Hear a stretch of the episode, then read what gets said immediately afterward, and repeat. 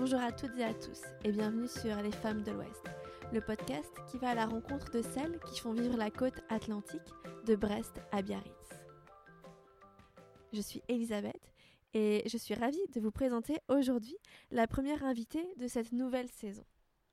Pauline est bretonne, finistérienne et habite aujourd'hui plutôt loin de la côte atlantique. Mais c'est sur ce littoral qu'elle a grandi et qu'elle développe aujourd'hui ses projets. Dans cet échange, on parle de l'importance de l'art, de la façon de donner du sens aux objets du quotidien, et forcément, on aborde longuement la Bretagne. Pauline est une artiste touche à tout, elle aime la matière et nous fait partager sa passion pour le fait main, pour le fait bien. Je vous laisse avec cette conversation enregistrée au cœur de l'été. Bonjour Pauline. Je suis ravie que tu sois venue jusqu'ici pour enregistrer cette conversation en cette belle après-midi d'été. Bonjour Elisabeth, moi je suis ravie de te voir en chair et en os. Euh, je t'ai découvert donc l'année dernière et euh, je suis trop contente de te voir en vrai, ici en plus, avec cette magnifique vue sur la mer. Euh, Pauline, tu as grandi dans le Finistère, dans une des régions les plus à l'ouest d'Europe et à proximité du Conquet. Comment c'est de vivre euh, une enfance entre mer et campagne au bout du monde euh, bah, on a l'impression de vivre sur une île en fait. Euh, c'est vraiment quelque chose dont, je me, dont je me rends compte aujourd'hui. On était vraiment, ce que disait toujours ma mère, c'est et ce que, ce que l'on dit du Finistère, c'est qu'on y va parce qu'on a décidé d'y aller. C'est pas un lieu de passage, quoi. C'est pas, c'est rarement une étape, c'est une destination. Euh, et donc euh, de, grandir, moi j'ai grandi dans une ferme. Mes parents étaient agriculteurs à quelques kilomètres, euh, enfin à deux kilomètres de la plage en fait, à Ploumoguer précisément, donc juste à côté du Conquet. J'ai grandi en face des îles Ouessant et Molène. Euh, avec, euh, sur la, presqu'île de, du, du, Corsen, un panneau qui indiquait euh, New York et en fait l'après, quoi, l'après Atlantique. et donc, je crois que ce que ça crée, c'est bah, une envie, de, prendre la mer, en fait, de prendre le large, mais aussi bah, un attachement très fort à cette culture bretonne et, et à la mer et, et à la terre aussi, quoi. Mm. Lorsque on s'est rencontrés pour la première fois, tu m'as dit que là où tu as grandi, il n'y avait pas de place pour le superflu. Est-ce que tu peux juste euh, nous préciser un peu ta vision et ce que c'est le superflu? Euh, alors oui, euh, je me souviens pas d'avoir dit ça, mais c'est marrant. Euh, il n'y avait pas de place pour le superflu. Bah, en fait, ouais, il n'y avait pas beaucoup de... Il y avait beaucoup de fantaisie. Mais en effet, euh, on... Alors, je vais pas décrire mon enfance comme, un, comme, euh, comme quelque chose de, de, triste ou de, de, pauvre. Au contraire, en fait, euh, ce qu'il y avait, c'est qu'on était en pleine campagne et que et qu'on se saisissait de tout pour, pour inventer. Et moi, j'ai vraiment un regard sur mon enfance aujourd'hui qui est assez émerveillé. J'ai vraiment une enfance merveilleuse dans la campagne parce qu'en fait, on s'appropriait vraiment les choses, euh, la nature. Euh, ça paraît un peu euh, comme ça naïf, mais c'est vraiment ça quoi. Chaque jour, pour moi, j'ai le souvenir de mon enfance avec mes grands-parents qui habitaient de l'autre côté du jardin. chaque jour, c'était c'était une nouvelle histoire quoi. Mmh. Et, peut-être d'où ma, ma, passion pour, pour l'écriture et pour l'histoire et, et, toutes ces histoires que je raconte aussi dans, dans, mes projets professionnels aujourd'hui j'aime beaucoup rattacher euh, cette créativité à, à, à, son histoire et, et c'est vraiment quelque chose que j'ai, dont j'ai hérité de, de, de mes grands-parents et de mes parents aussi. Euh, mais donc oui, en fait, c'est même pas... C'était euh, une espèce d'évidence comme ça du quotidien, quoi. Les choses se réfléchissaient pas vraiment et, et oui, il n'y avait pas beaucoup de place pour le, le, le superficiel, en fait. C'est quelque chose qui qui faisait pas vraiment partie des murs chez moi, quoi. Mm. tu viens de parler de d'histoire, euh, de poésie. Mm-hmm. Comment euh, est de arriver cette euh, passion peut-être pour cette, cette littérature et vers quelle voie tu t'es orientée à la suite de peut-être tes années de lycée? Bah, moi j'ai fait un bac littéraire et puis la littérature ma mère, elle m'a vraiment baignée dedans depuis que je suis toute petite. Après, moi, j'ai fait beaucoup de bons dans mes études. Donc, j'ai fait les, beaux-arts à Brest. Mhm. Et puis ensuite, j'ai travaillé à Quimper dans un, une boutique de matériel beaux-arts. Et à ce moment-là, j'ai réalisé que bah, qu'en fait, ça allait être l'enfer euh, pour moi si je devais, si je devais, euh, parce que ça me plaisait pas. Hein, je dis pas, moi, ça me plaisait vraiment pas de vendre, euh, de vendre des, des, bah, des, objets pour vendre des objets. Et, en fait, je me suis un peu réveillée en me disant, attends, faut, en fait, faut faire quelque chose qui te plaît vraiment. Et naturellement, c'est vers, c'est vers une licence de lettres modernes que je suis allée, sans savoir vraiment vers quoi ça me mènerait. Mais c'est un peu Juste avant, j'ai passé le concours de la Marine nationale quand même. Voilà. Pourquoi? Je ne ah sais pas. Ouais, ouais. Pour, euh, alors là, l'idée, saugrenue. Alors on m'a laissé faire. Mes parents sont quand même super cool. Euh, je suis quand même passée des beaux-arts à, l'idée de la Marine nationale. Et heureusement, je n'ai pas été reçue. Mais l'idée, c'était de, de, travailler euh, euh, tu sais, dans les, les vigies là, qui surveillent euh, l'arrivée des bateaux. Et notamment, j'étais allée visiter le, le, Cross Corsen qui surveille le, le, passage entre Ouessant et, et, la côte. Voilà, une idée parmi tant d'autres, hein, mais euh, beaucoup plus raisonnablement, je suis revenue à l'art et, et, et, à la littérature, derrière. Ouais. comment, comment tu es passé de cette, cette art qui est peut-être un peu plus abstrait qu'à la littérature où c'est peut-être beaucoup plus euh, concret en termes de mots et c'est comment ce passage s'est effectué? Bah, euh, de l'art, tu veux dire des beaux-arts juste des avant? beaux-arts à la ah. Euh, bah, pour moi, c'est en fait, il y a quelque chose qui je fais pas du tout de frontières et à nouveau, c'est quelque chose dans mon quotidien qui, qui est très perméable. Euh, entre toutes ces disciplines où la créativité a de la place. Euh, donc pour moi, entre euh, produire un texte et produire un objet ou une peinture, ou une pièce de théâtre, ou une chorégraphie, pour moi, toutes ces choses-là doivent, enfin, se nourrissent les, les unes aux mmh. autres. Et donc, la, la, la, pluridisciplinarité, pour moi, elle est vraiment essentielle et elle fait partie de mon quotidien. Et, et, c'est peut-être pour ça aussi que j'ai du mal à m'attacher à une seule discipline et que je suis pas une spécialiste, mais je suis vraiment une curieuse. Mm. Et, euh, et ouais, pour moi, chaque discipline vient nourrir une autre. Et j'avais une prof en, quand j'étais en, après lettres, je suis allée en sociologie. Et j'avais une, une, prof que j'ai beaucoup aimée et qui m'a passionnée. Elle, elle était sociologue et anthropologue et aussi philosophe. Elle, avait une formation universitaire très large. Et en fait, ce qui rendait passionnant ses cours, c'est qu'elle savait euh, bah, justement aller puiser dans la philosophie, dans l'histoire de la philosophie, euh, des références qui venaient appuyer euh, une théorie de l'anthropologie ou, de l'ethnographie. et c'était pour moi beaucoup plus riche qu'un mmh. cours purement de sociologie bourdieusienne, appliquée. voilà. Trop bien, trop bien. Quand, quand on s'est rencontrés, tu m'as aussi dit que tu avais euh, euh, fait des conférences dans les prisons. Oui. À un moment donné. Qu'est-ce que cette expérience a pu euh, t'apporter et qu'est-ce que tu en retiens de, de ce passage-là? Bah, Tu vois, quand tu m'en parles, ça, ça, me, ça me fait sourire parce que c'est un, un, très très bon souvenir. en fait, à l'époque, je travaillais au FRAC des Pays de la Loire, donc le Fonds régional d'art contemporain, qui est situé à Carquefou à côté de Nantes. Euh, et donc, je travaillais au service des publics et de la communication. J'ai fait plusieurs bons d'un poste à, un autre, plutôt autour des publics.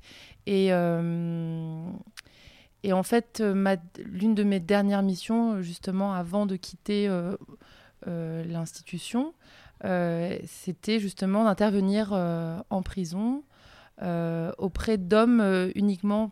Je ne sais pas pourquoi, c'est comme ça que ça s'est présenté. Euh, et, donc, euh, en effet, de, venir euh, présenter une partie de la collection du FRAC aux détenus à travers ben, plutôt une, ben, une vidéo projection. et, voilà, pour moi, c'était, je, me suis sentie vraiment utile à ce moment-là. Et, j'ai senti que c'était quelque chose d'essentiel et, que, et que du coup, l'humain dans, dans, dans la suite de mon parcours allait être important. bah, en fait, ce que ça m'a apporté, c'est que bah, ça remet un peu à sa place aussi. Euh, je me souviens la première fois quand je suis arrivée, euh, j'étais un peu. Euh, j'étais impressionnée forcément, j'avais 25 ans, je venais présenter.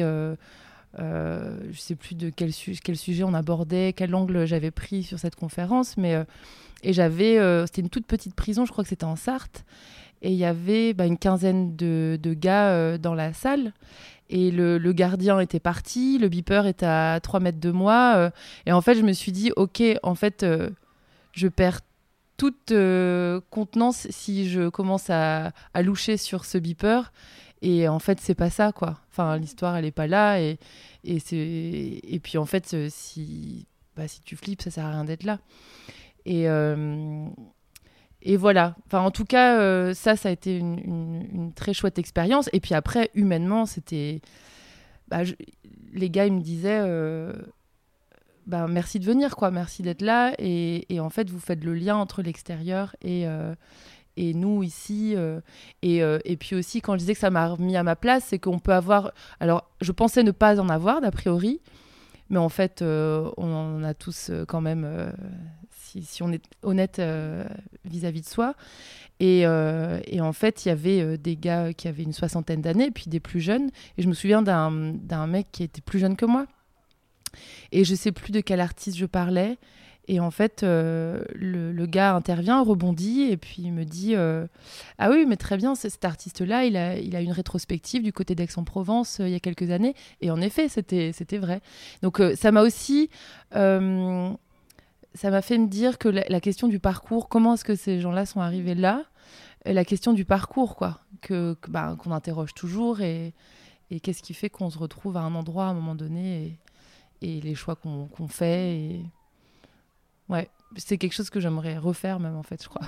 Amener l'art dans, dans les prisons là où il n'est pas. Ouais. Ça peut en effet faire euh, réfléchir et amener un peu d'air pour euh, certaines mm, mm, personnes. Mm. Tu as aussi euh, changé de continent. Ouais. Est-ce que tu pourrais nous parler de cette expérience en Amérique latine? Ce que tu as appris, pourquoi tu y as été? Et aussi ensuite, pourquoi, pourquoi tu es, pourquoi, pourquoi revenu peut-être? Ou dans tous les cas Alors, bah, je, je suis partie. Euh, en fait, j'ai quitté le FRAC euh, parce que le contrat se terminait aussi. Euh, il y avait des propositions de le renouveler que j'avais pas forcément envie de saisir. J'avais fait mon temps. Euh, et puis surtout, euh, j'avais envie de revenir à la création. J'avais plus envie de. J'avais fait les beaux arts avant. j'avais plus envie d'être dans l'administration de la de la création, mais dans la création elle-même. et du coup, l'Amérique du Sud, je voulais pas partir sans projet concret. Euh, et c'est là que l'idée de, de, me rattacher au tissage et à l'artisanat euh, m'est apparue. Voilà, et donc je, me suis mis comme leitmotiv dans ce voyage qui était un, euh, voyage à la base de, découverte, d'envie de, partir. De, J'ai pas fait Erasmus, c'était resté un, un, grand regret. Voilà, j'avais besoin, j'avais l'envie de partir. Euh, et donc voilà, je m'étais quand même imposé ce truc-là en me disant, euh, euh, au cours de ce voyage, il faut que tu, que tu reviennes avec quelque chose. alors l'apprentissage de l'espagnol, c'était déjà très bien, mais en plus, en fait, on, a ponctué voilà, ce voyage, ces, ces rencontres d'artisans et d'artisanat autour du tissage, et notamment en Colombie, où je suis allée du côté de, de la région Wayuu, où vivent euh, les Wayuu, entre le Venezuela, enfin c'est vraiment la Colombie, mais c'est la frontière du Venezuela sur la côte Caraïbe, euh, pour apprendre euh, à, le crochet en fait, pour réaliser les sacs traditionnel Wayuu. Ça s'est pas du tout passé comme j'avais imaginé. Hein. Ça aussi, ça m'a bien remise à ma place. Euh, mais euh, très bon enseignement et euh, aujourd'hui, j'en ai, j'en ai un super souvenir. quoi. Et donc, après la Colombie, j'ai rencontré aussi des, tisserands au Chili, sur les îles Chiloé. Et puis voilà, c'était au Pérou aussi. j'ai ramené un paquet de, de tissage traditionnel de, de, tous ces pays-là. Et, et l'idée en revenant en France, c'était d'associer le cuir. Je savais que je ferais une formation de maroquinerie, d'associer les tissages traditionnels au cuir. Ça a évolué depuis et, on n'est plus là, mais c'était le chemin d'origine. Ça a évolué parce qu'en fait, on n'a même pas encore dit euh, qu'est-ce que tu faisais aujourd'hui euh, on, va, on, va, on va en arriver. Hein. Mais, euh, mais, en tout cas, je trouve que cette première introduction par rapport à ton parcours est super intéressante parce que si on récapitule, tu as fait les beaux-arts, des études de lettres, des études de sociologie avec une approche pluridisciplinaire si on mhm. retient la professeure que, que, tu apprécies énormément. C'est quand même beaucoup de matières qui sont peut-être aujourd'hui un peu plus mise en valeur des matières humanistes, on va mhm. dire. Euh, je vais juste poser une question qui est post-Covid, du coup. Quelle est la vision que tu as de l'art après euh, la période qu'on vient de vivre? Quelle est l'importance, l'intérêt de l'art et de ces matières qui sont littéraires euh, euh, ben, alors moi, c'est un poumon, quoi. C'est et je m'en suis en effet vraiment, euh, je, l'ai, je l'ai vite identifié dans ma vie comme étant quelque chose d'essentiel. Et c'est évident que là, cette période-là de confinement, a... moi j'ai eu un gros moment d'extinction qui a duré deux semaines. Euh, où j'étais méga tendue, où j'étais tendue avec ma fille, où je, je, ça remettait en question. Je devais partir en Écosse pour un super projet de tissage euh, qui a été donc euh, reporté. J'espère que je vais pouvoir le faire l'année prochaine. Mais voilà, pour une fois, moi qui suis pas du tout organisée, pour une fois, j'avais tout calé jusqu'à décembre, ce qui n'est pas une vision très lointaine, mais pour moi déjà c'était une avancée. Et en fait, tout, tout tombait à l'eau, quoi. Et donc deux semaines un peu de d'extinction où je me dis, ok, il faut que je rebondisse sur quoi, comment. Et c'est vraiment euh, avec. Donc, je me suis confinée avec une amie. Elle a un énorme vidéoprojecteur, euh, elle a un énorme mur blanc et un vidéoprojecteur. Et on a regardé beaucoup de films d'auteurs. Et ça m'a, ça m'a fait sincèrement un bien fou, quoi. Et, euh, et, je faisais des recherches justement sur les tissus que je chine. Bah, sur eBay notamment, chez des antiquaires. Et, et en fait, un jour, je, je, fais, j'essaie de chiner de la dentelle et je tombe sur un film de. On, se coltine quand même. Enfin, à la base, il fallait être comme très motivé. Un film de Tarkovsky. Et en fait, euh, qui est juste sublime, euh, qui se passe sur une île euh, en Suède. Et, dans ce film, j'étais obsédée par le, les rideaux et la dentelle et le lin qui sont présents partout. Et les robes en dentelle. Il y a une espèce de, récurrence du lin et de la dentelle dans ce film qui, ont fait écho aux recherches de la matinée et qui m'ont fait me remettre le pied dans, la, dans le dessin, dans la création et dans les projets. Et ça m'a vraiment réenchanté, quoi. Et ça a réenchanté mon, confinement. Ça m'a remis sur les, sur les roulettes, quoi. Donc l'art comme une façon de euh, enchanter la vie, enchanter le quotidien? Ben ouais, je pense vraiment que. Après, euh, comme je disais tout à l'heure, je pense que pour certaines personnes, il y a vraiment un art qui, qui est, qui est celui-ci mm. et, qui, et qui anime. Et, et puis, euh, ouais, chacun vient épuiser ce qu'il ce qu'il y trouvera, quoi. Mm. Aujourd'hui, tu es basé à Bruxelles. Mm, est-ce que euh, tu peux nous parler de ce que tu fais à Bruxelles? Donc, alors, pour celles et ceux qui disent euh, oh, Mais on n'est pas sur la côte atlantique. Donc, premièrement, on enregistre en face de l'océan Atlantique. Tout à fait. Euh, j'ai choisi, enfin, je suis ravie que Pauline soit là et très heureuse de, de, pouvoir vous faire partager cette conversation parce que Pauline a toutes ses attaches ici. Et le projet, les projets qu'elle développe se déroulent aussi ici. Et c'est aussi l'exemple même qu'on peut habiter loin de la côte atlantique et développer des projets économiques et euh, sociaux, faire vivre le territoire, même euh, en étant à distance. Donc, parle-nous de Bruxelles. Ouais, donc à Bruxelles, euh, eh ben, j'ai développé le studio Anemone Splash, qui est un studio de recherche et de design autour du vêtement et de l'accessoire et de l'objet de manière plus, plus large. Euh, donc, comme je disais tout à l'heure, en arrivant à Bruxelles, moi, j'ai fait une formation de maroquinerie pendant trois ans. Donc, je suis artisan maroquinier depuis euh, deux ans. et en fait, moi, ce qui m'intéresse, c'est vraiment de, de, faire de la recherche et du prototypage à partir toujours, ça part toujours justement d'une d'une poésie du quotidien, quoi, ou de quelque chose que je vais capturer justement dans, dans un film, dans une pièce de théâtre ou, ou dans mes recherches euh, autour euh, bah, du littoral qui, qui va aussi m'inspirer énormément. Et partant de, de, ces petites poésies du quotidien, euh, bah, il y a un projet qui va naître.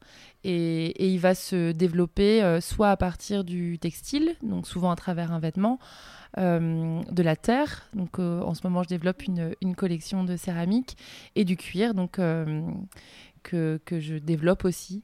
Et donc voilà, moi, ça me permet de faire des bons aussi d'un atelier à un autre.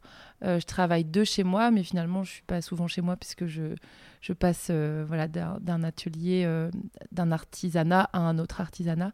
L'idée, c'est que à travers chacune de ces séries, qui sont toujours très limitées, euh, puisque la quantité de matière euh, le, souvent bah, limite euh, aussi la production et puis aussi l'envie. L'idée, c'est vraiment de valoriser l'artisanat et le savoir-faire, quoi. et les matières premières aussi.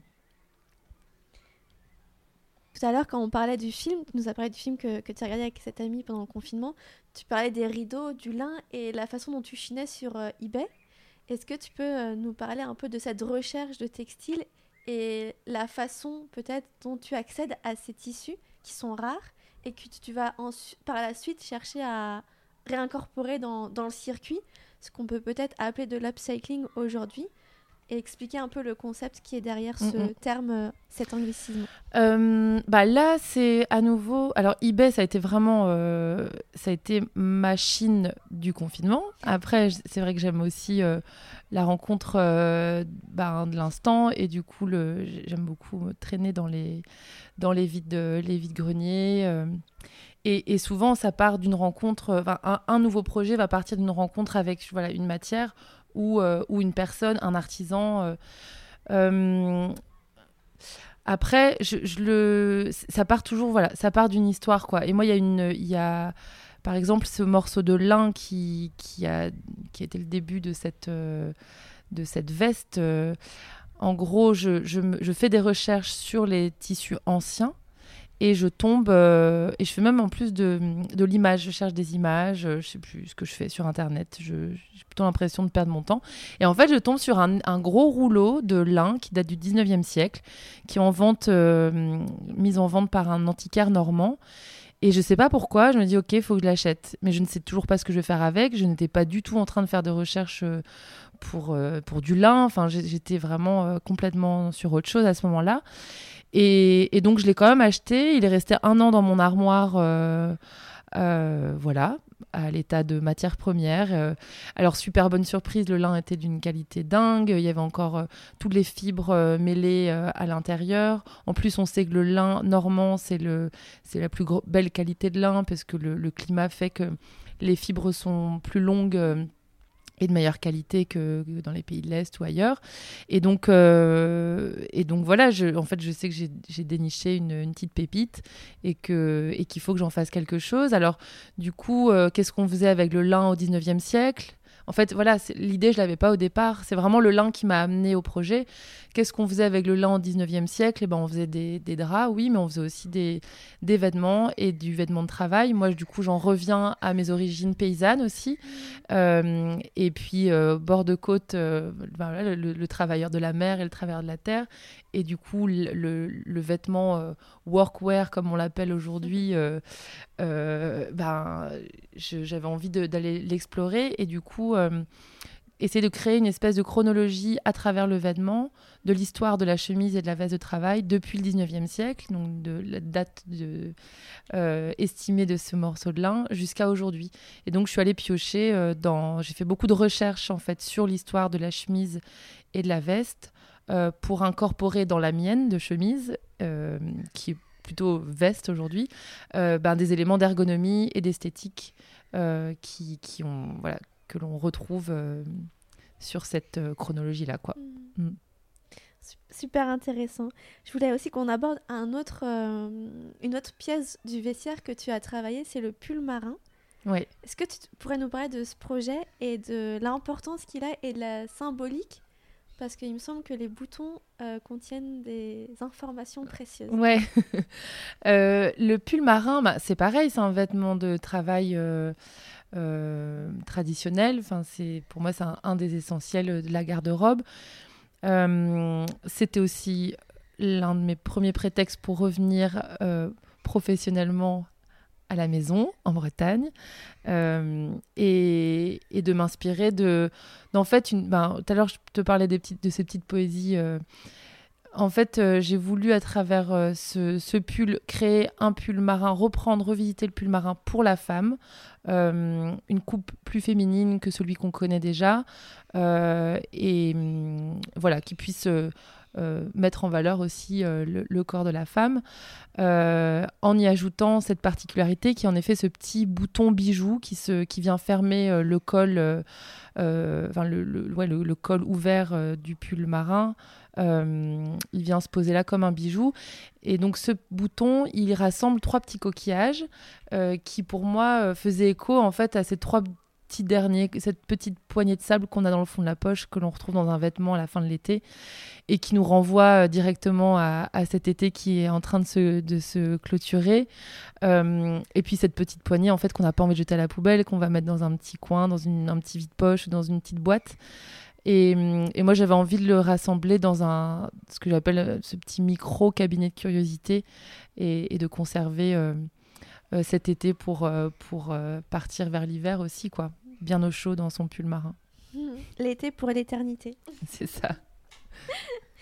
un, autre, un autre sujet qu'on a abordé quand, quand on s'est rencontrés la première fois, c'est les filets de pêche et la façon dont tu as travaillé ce déchet pour un autre de tes projets oui, euh, ouais, tout à fait. Alors, même ça va venir rejoindre, euh, si tout se passe bien, je croise les doigts, le, le pull marin de cet hiver, parce que je, vais, en refaire, euh, je vais en refaire un.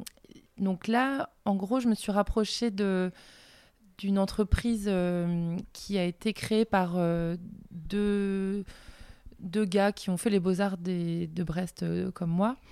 Euh, qui ont donc fait ce constat du, filet de pêche déchet sur le port de Brest. Euh, et de, ont questionné voilà, qu'est-ce qu'on peut faire à partir de ce filet de pêche euh, plus inutilisable? Il y a des entreprises qui réparent les filets, mais à un moment donné, voilà, c'est aussi une matière un peu abrasive.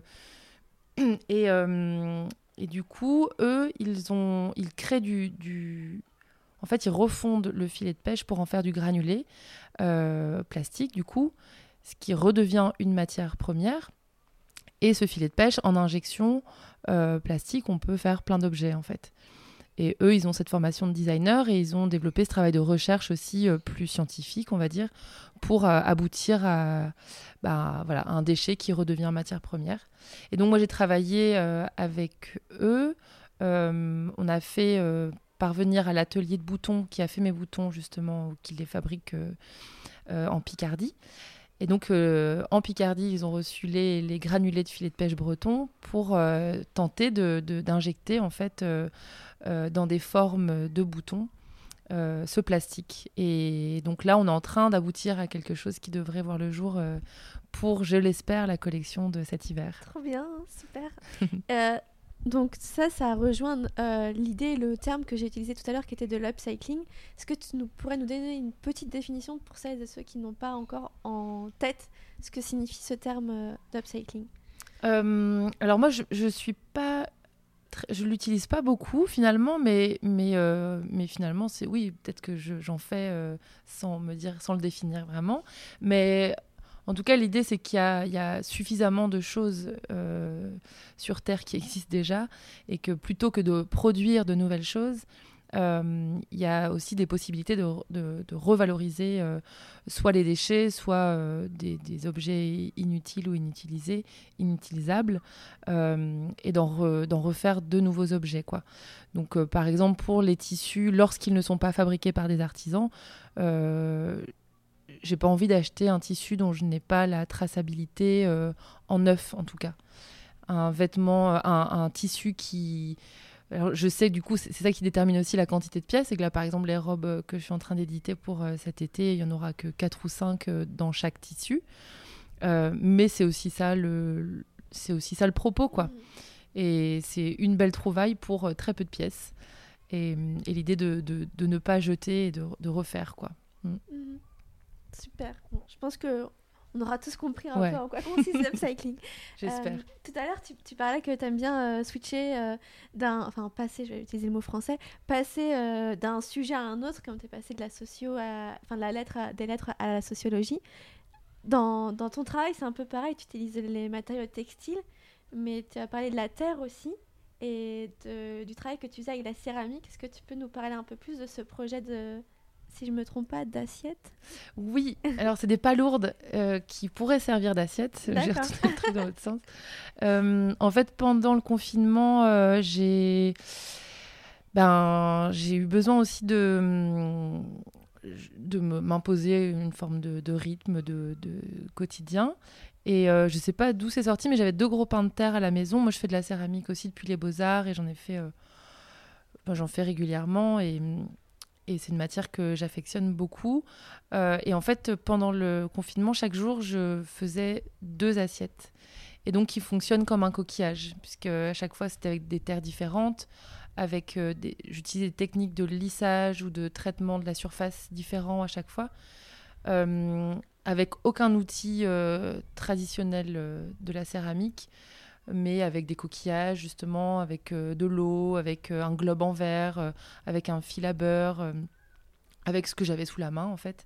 Et je venais expérimenter à chaque fois voilà, un nouveau traitement de surface avec une terre qui était plus ou moins chamottée, donc plus ou moins fournie en, en, en, petite, en petits cailloux, quoi, en mmh. petite matière. Euh, et donc, fonctionnant par deux, quand on les rassemble une sur l'autre, pour moi, ça forme des, mes grosses palourdes, comme je les appelle. Et, en effet, si on les ouvre, elles peuvent devenir assiettes. Mais j'avais l'impression d'être un peu sur une île, quoi. Et, la, la, la, thématique de l'île, elle revient euh, souvent. Moi, en lettres, justement, j'ai lu un des romans euh, que j'ai étudié et qui m'a le plus marqué, c'était Robinson Crusoe. Mmh. Et en fait, ce confinement m'a fait penser à ça, quoi. Et du coup, j'avais l'impression que voilà, on pouvait. Et tout le monde s'est mis à créer plein de choses. Euh, euh, même les, ceux qui se disaient non créatifs euh, ont quand même fait leur. je sais pas, leur sirop de sureau, on a tous fait du pain, et finalement c'est assez chouette quoi. Mm. Moi j'ai fait des assiettes, j'ai fait des palourdes. j'ai une, une, dernière question, Pauline, concernant tout ce travail que tu fais. Et c'est peut-être une question un petit peu provocatrice, mais je vais me permettre de la poser. Euh, on parle de la réduction du plastique, du coût de l'environnement de produire, et toi tu es dans une démarche de revalorisation, on en a parlé. Quel est l'intérêt aujourd'hui à produire des assiettes, des vêtements euh, Alors, euh, bah, c'est hyper intéressant. Bah, en fait, ça questionne justement la question de la quantité, là, du coup, et de la série limitée. Pour moi, si je devais produire des pulls pour produire des pulls, ça m'intéresserait pas. En fait, euh, le studio Anemone Splash euh, n'existerait pas, en fait. Je n'ai pas le sentiment de vendre des produits à part entière, mais euh, en fait, l'objet d'une recherche, l'objet d'une forme de créativité et donc d'art, et, en tout cas, moi, je suis convaincue que sans art, il n'y a, a, pas de possibilité d'avancer très personnellement, mais je pense que c'est le cas pour beaucoup. Et donc, euh, voilà, moi, j'ai le sentiment d'être. Euh, euh, d'apporter quelque chose, une vision nouvelle aussi. une vision que je suis et que et on est dans un mouvement. Hein, je suis pas évidemment pas du tout la seule à faire ce que je fais. mais voilà, par exemple, je trouve qu'il y a de l'intérêt à re-questionner la façon dont on s'habille. lorsqu'on a eu et moi-même, hein, j'ai eu cette consommation-là complètement euh, euh, irraisonnée et, euh, et, pas du tout consciente à une époque. le fait de me poser cinq minutes et de me dire voilà avec qui je vais travailler et de projet en projet, en fait, je sens que les choses avance aussi au sein même de mon studio. Là, par exemple, pour la prochaine collection de pulls, euh, je vais travailler avec euh, des, paysans dans le sud de, la France, à Bonnac, qui, euh, qui, eux, filent de la laine française. et je ne vais travailler qu'avec cette laine-là. Donc en fait, ils sont en train de réimplanter la filière laine en France. Euh, et donc euh, l'artisanat aussi, des savoir-faire, l'économie euh, locale. c'est fait de façon intelligente, c'est de la petite production. Quand je parlais tout à l'heure de la série limitée qui m'est imposée par le nombre de pièces, j'en suis ravie en fait. J'aimerais pas, si mes pièces pouvaient être produites en illimité, ça voudrait dire que ça, ne rentre pas dans, dans, le studio Anemone Splash. Aujourd'hui, donc j'ai eu le mon fournisseur de laine euh, au téléphone. Et en fait, euh, cette année, ils pourront, pourront produire que 17 kilos de la laine écrue, 20 kilos de la laine euh, grège. C'est très très peu en fait, et tant mieux. Et du coup, bah, on a envie de faire des beaux objets avec ça. Et puis l'idée, c'est que ces pulls-là, ils n'auront pas de chronologie justement. Enfin, on pourra pas. L'idée, c'est qu'on les garde le plus longtemps possible et que tous ces savoir-faire-là, ils apportent ceci en plus que les pièces, elles sont on espère, increvable, réparable euh, et, euh, et, intemporel. Quoi. Mm. Je voulais qu'on revienne à tes sources d'inspiration et que tu nous en parles. Donc on a, on a déjà abordé le cinéma, la littérature, les voyages. D'où où tu puises... Euh, Je l'ai écrit. Ah ok. enfin, ça se trouve, ça va être... Ton rapport à l'art, les artistes qui t'inspirent? En fait, les, les artistes qui vont m'inspirer, je suis comme, je suis assez, euh, euh, comment on dirait ça? Je vais reprendre. En fait, les artistes qui m'inspirent souvent, c'est par leur parcours que je. Alors évidemment, la production euh, est je vais rencontrer un artiste parce, parce qu'a priori, ce qu'il a produit me touche. Et ensuite, euh, ce qui va vraiment euh, m'attacher et me lier à, un artiste euh, et me passionner pour, pour un artiste, c'est le, le parcours de, de celui-ci. quoi. Et c'est, c'est toute la philosophie qu'il aura eu autour de sa vie. J'adore les, les, les, biographies aussi de, d'artistes, d'architectes, beaucoup. Il y a Georgia O'Keeffe, par exemple, qui, euh, qui, que j'ai découvert il y a pas très très longtemps. Je la connaissais de nom, mais je... Et en fait, c'est une femme qui s'est un peu retirée de, de la vie euh, new-yorkaise pour euh, se retrancher dans son ranch et qui a créé une, bah, du coup, une petite île aussi dans son désert, mais, ou un oasis, et, mais d'une beauté infinie, quoi, d'une une insertion de, de l'architecture dans le paysage euh, et, et, toute sa production ensuite en, termes de peinture est vraiment rattachée euh, à ce lieu. Donc pour moi, c'est vraiment euh, des gens qui, dans, dans, dans, dans, leur vie, enfin c'est plutôt des vies en fait qui, mm. qui, sont, qui sont assez inspirantes. Et puis les formes produites évidemment quoi. Mm. Mm. Je vais revenir à, à ton statut d'expatrié. et en tant qu'expatrié, notamment à Bruxelles, où l'océan est un petit peu loin quand même. Euh, quel est ton rapport à celui-ci? Le rapport à l'océan? Euh, ben, On en a parlé un petit peu. Euh, en fait, les premières fois que... Peut-être que je peux le raconter là. Bien sûr. Les premières fois que j'ai quitté la mer, en fait, pour moi, c'était tellement, ça faisait tellement partie du paysage naturel que je me posais même pas la question, tout comme on se pose pas la question de l'air ou de l'eau qu'on boit, euh, c'était juste là. Et, et en fait, euh, je te racontais euh, ce premier voyage, je crois que c'était en République tchèque, avec le collège. Et, en fait, j'ai réalisé, j'ai une espèce de prise de conscience un peu claustro. je pense arriver vers Lyon ou Grenoble. Et j'ai eu une espèce de vision où je me disais, mais en fait, là, je, suis, je suis enfermée dans les terres avec cette image euh, qui était très claire que la mer c'était ma fenêtre quoi et donc que donc c'était euh, la sortie et, euh, et puis ben l'air la respiration et qu'en fait c'était quelque chose de vital et d'essentiel pour moi mais ça a été vraiment quelque chose de très physique. Et hum, aujourd'hui je, je, me, je suis devenue complètement citadine. Je, me, je, me, sens très bien en ville aussi. Mais je sais pas j'ai l'impression que dès qu'il y a un point d'eau, euh, pour l'instant, c'est une espèce de compensation très limitée. Mais le fait de pouvoir me dire, j'ai pas de voiture, et le fait de pouvoir me dire que la Belgique est très bien desservie Mm. en transport en commun, de chez moi, c'est-à-dire je, je descends euh, les marches de mon appartement, je prends le tram qui est à, à 10 mètres, et là, en suivant les rails, j'arrive à la mer. Et c'est-à-dire que le tram m'a- m'amène à la gare du Midi. La gare du Midi, je, je prends le train pour Ostende. Et arrivé à Ostende, je peux prendre un autre tram qui longe toute la côte et la mer du Nord.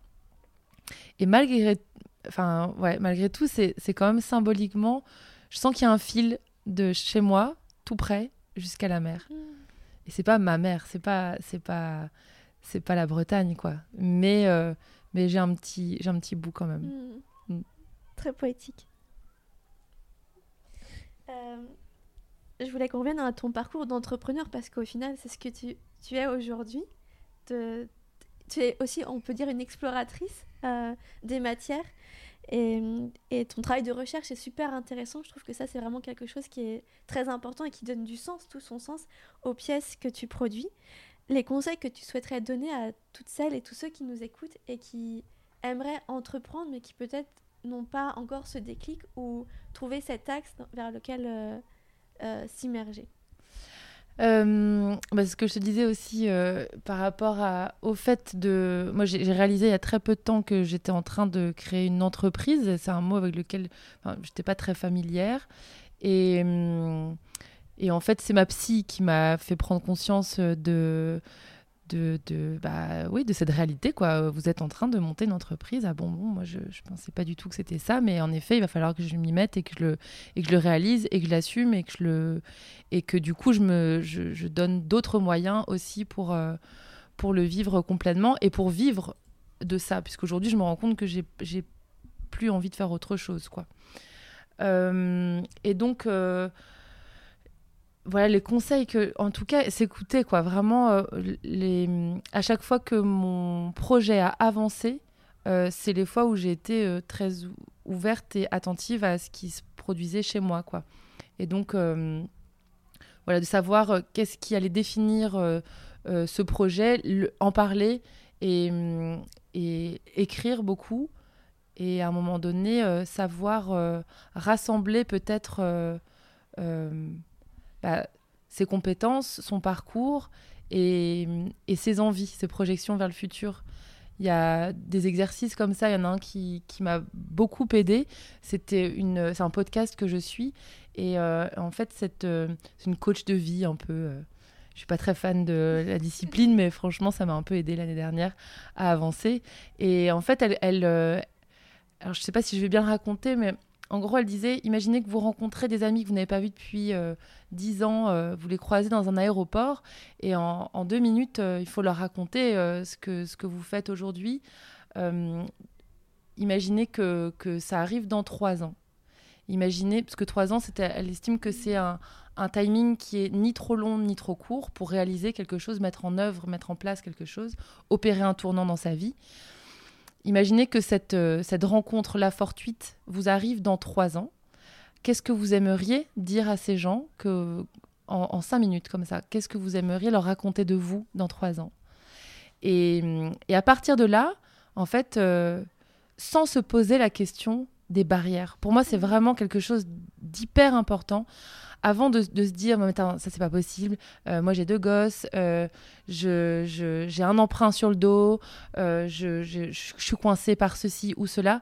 Pour moi, ça, ça n'a pas de valeur. À moins euh, voilà, d'un d'un handicap physique ou de choses. Euh, D'abord, on a le droit de se, de, se demander ce qu'on a envie de faire, ce qu'on aurait voulu faire, de, de ce qui nous fait vraiment rêver. Ça, c'est quelque chose qu'on a le droit de s'autoriser et qui ne coûte rien, qui ne bloque pas la banque, qui ne, qui ne coûte rien à personne, en fait. Et à partir du moment où on a quand même planté cette graine-là, euh, ensuite, il y a des solutions. Il y a, il y a des façons de...